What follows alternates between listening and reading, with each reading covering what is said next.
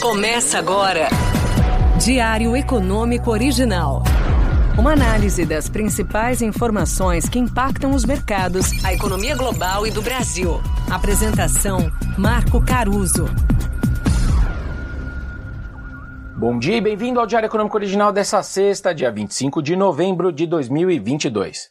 Com o feriado de Thanksgiving nos Estados Unidos e a estreia do Brasil na Copa, o pregão tinha tudo para ser sem graça.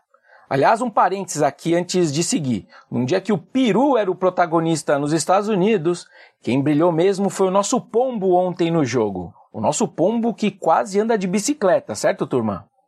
Bom, mas voltando, o volume financeiro da nossa bolsa de fato foi baixo. Somou ali 18 bilhões no dia, que é mais ou menos metade do giro de um pregão normal. Só que os investidores resolveram ir às compras na Black Friday que estavam os ativos brasileiros. Quer dizer, se eles estão com desconto ou se é uma Black Fraud, o tempo vai dizer. Afinal, a gente já viu essas idas e vindas N vezes dos nossos mercados aqui, só esse mês, por exemplo. De qualquer forma, ontem o Ibovespa retomou os 112 mil pontos, a menos de meia hora do fechamento, com uma alta de quase 3%.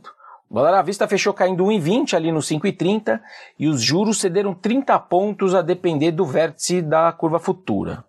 A gente teve o adiamento da entrega da PEC da transição para a próxima semana, com a aparente resistência do Congresso, ajudando a explicar essa melhora, mas a gente teve também o Globo dizendo que o PT poderia mudar e pedir só dois anos de validade para o furo no teto, que não seria mais permanente.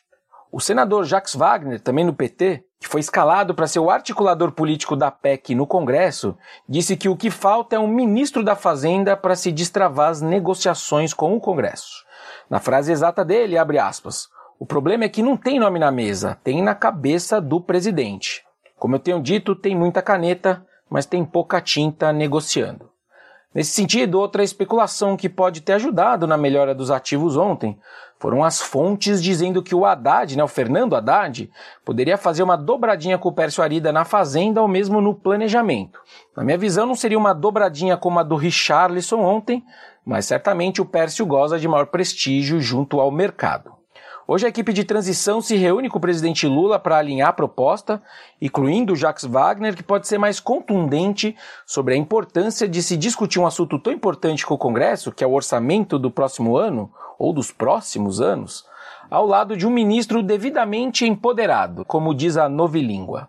Ainda de ontem, o senador Jean Paul Prats, candidato a presidente da Petro, voltou a dizer que a política de preços da empresa não a pertence, mas sim ao governo, para logo depois afirmar que não vai ter intervencionismo na companhia.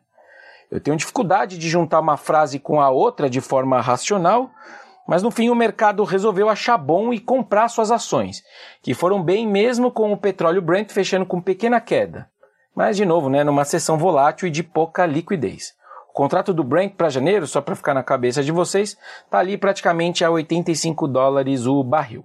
Sob a prévia do IPCA que saiu ontem, no fim o número veio melhor do que a gente esperava aqui.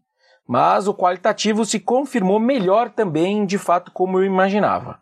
O IPCA subiu 0,53 esse mês, puxado principalmente por alguns preços mais voláteis, como a dissipação da deflação dos combustíveis que a gente experimentou nos últimos meses, mas também pelos alimentos e alguns outros itens de menor importância que estão subindo. Mas, em linhas gerais, o resultado manteve a tendência recente de números mais benignos e em desaceleração quando a gente olha ali no acumulado em 12 meses. Para o fechamento do mês, o IPCA, talvez tenha alguns preços ali que capturem uma melhora extra com os descontos da Black Friday, que começam agora na sexta-feira. Então a gente pode ver uma variação mensal até menor do que esses 0,53. Para o ano, o nosso número oficial de IPCA ainda está em 5,8% para o fechamento desse ano e em 5% no ano que vem. Como as definições do campo fiscal vão ditar câmbio, juros, PIB, etc., a gente segue em compasso de espera para rever esses números, que até agora, na minha cabeça, tem viés de alta. Outra dúvida importante que nós temos é se o novo governo vai reonerar o ICMS e o PiscoFins da gasolina, por exemplo o que jogaria o número do IPCA de 2023 ainda mais para cima. Enfim, até na questão da inflação, pode colocar o samba de uma nota só no repeat mais uma vez. Por hoje é isso, turma. Bom dia, bons negócios e sorte sempre. Você ouviu? Diário Econômico Original. Uma análise das principais informações que impactam os mercados, a economia global e do Brasil. De segunda a sexta, às seis da manhã, no Spotify e YouTube.